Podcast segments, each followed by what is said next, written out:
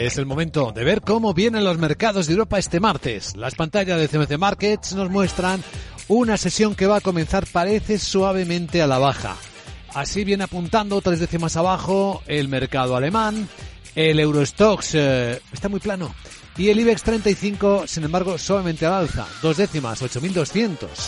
Pesará lo que parece un principio de acuerdo entre el gobierno y la banca que hemos analizado la gran tertulia de la economía para aliviar la carga hipotecaria, familias vulnerables y algo más. Lo vamos a ver enseguida. El futuro americano prácticamente plano. El SP500 en 3.957. Y por el lado asiático, nada especialmente llamativo. Han seguido las caídas en Hong Kong. Se han moderado a la que va a cerrar la bolsa de Hong Kong.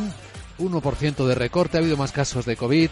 Y hay un poco de rebote de inmobiliarias ante más liquidez que inyectan las autoridades en este, en este sector, a los bancos, para que estimulen el pago de, de los compromisos. Sandra Torrecillas, buenos días. Buenos días. Hoy tenemos eh, poquitas referencias macroeconómicas. Sí que vamos a vigilar las previsiones, las perspectivas económicas que nos dé a media mañana la OCDE. Y en Estados Unidos tendremos índice Redbook de ventas minoristas y el índice manufacturero de la Fed de Richmond. Lo que sí vamos a tener en cuenta son las declaraciones que han hecho en las últimas horas, por ejemplo, el gobernador del Banco Central de Austria, el señor Robert Hodman. Él dice que respaldaría un tercer aumento consecutivo de 75 puntos básicos en la próxima reunión de diciembre. En una entrevista en Financial Times dice que no ve signos de reducción de la inflación subyacente. Sin embargo, también hemos escuchado a Mario Centeno, el gobernador del Banco Central de Portugal, y él lo que dice es que la subida podría ser inferior a esos 75 puntos básicos. Así es que vamos a ver quién puede más. A ver quién tiene más razón o qué, o qué argumento es el que predomina en la decisión colegiada del Banco Central Europeo en su momento, que ya se acerca. Bueno, saludamos a Juan Luis García Lejo en Amban. ¿Cómo estás, Juan Luis? Muy buenos días. Hola, ¿qué tal? Muy buenos días. ¿Cómo ves que viene la sesión? ¿Qué te parece importante? Bueno, pues eh, la verdad es que es una semana, como estáis comentando, que es un poco extraña en la medida en que baja la actividad por razón de la festividad estadounidense, una semana en la que hay algo menos de datos macro, pero en la que las cosas pues eh, siguen ocurriendo en términos de, actividad económica, en términos de inflación y es a lo que hay que prestar atención. Entonces, nos está interesando mucho pues eh, ver la reacción que está teniendo el mercado con los casos de contagio de COVID en, en China y qué están haciendo las autoridades locales después de el cambio de indicaciones a nivel estatal. Ayer tuvo algo más de efecto que hoy y en cualquier caso, pues parece que las dudas sobre el, desarrollo de la actividad en China hoy son eso, algo más pequeñas que, eh, que ayer en cualquier caso, pero sí que están teniendo algo de trascendencia, especialmente en algunos de los eh, metales básicos. Estamos también pues eh, muy pendientes de, datos como los que van a salir esta semana, insistimos, pocos, pero son relevantes, como son los PBI o las actas de la Reserva Federal, que nos acabarán de dar pues una pista de efectivamente cuál es el tono eh, que tiene eh, los diferentes gobernadores de la Reserva Federal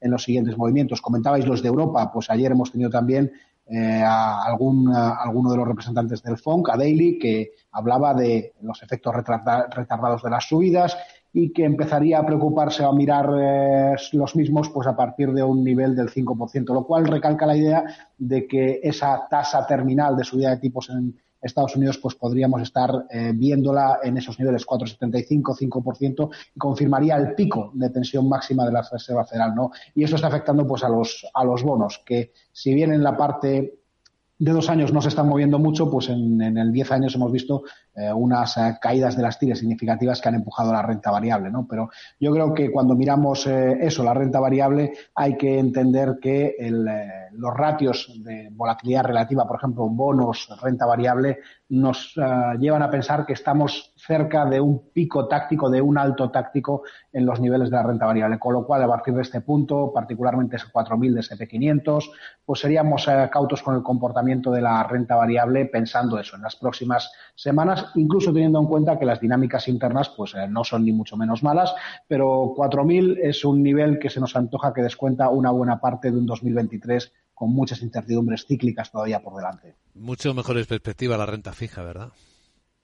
Sí, Yo creo que con carácter general estamos viendo que ese pico en los bonos está invitando a pensar que pese a que puede haber ese deterioro cíclico y quizá la renta fija corporativa pues pueda sufrir algún tipo de deterioro o algo de eh, incremento de los spreads, ya hemos visto una buena parte de esto. Entonces, en es, hay un punto dulce eh, para el inversor en euros, que es esas duraciones alrededor de 3, 5 años y los grados de inversión de buena calidad que pueden ofrecer retornos a los clientes brutos pues que están alrededor del 4%. Y eso es una buena rentabilidad pensando que la inflación evidentemente pues debería de empezar empezar a descender y veremos sobre todo pues eh, cómo lo hace en la segunda parte de 2023. Buena aproximación. Juan Luis García Alejo en Amban, gracias por compartirla en Capital Radio. Buen día.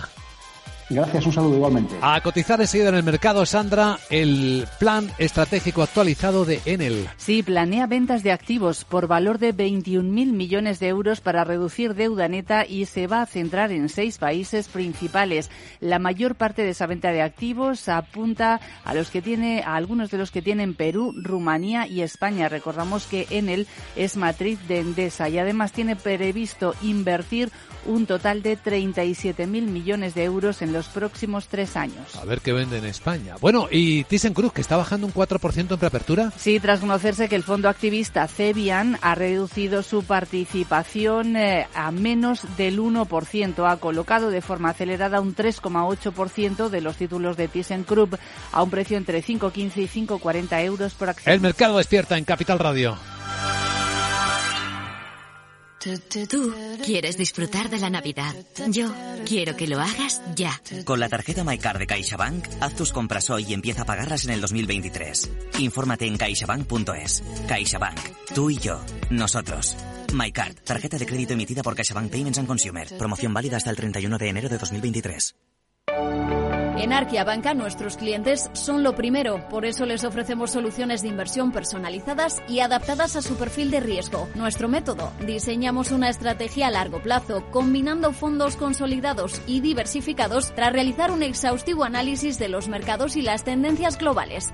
Arquia Banca, cuidamos de su patrimonio como si fuese nuestro.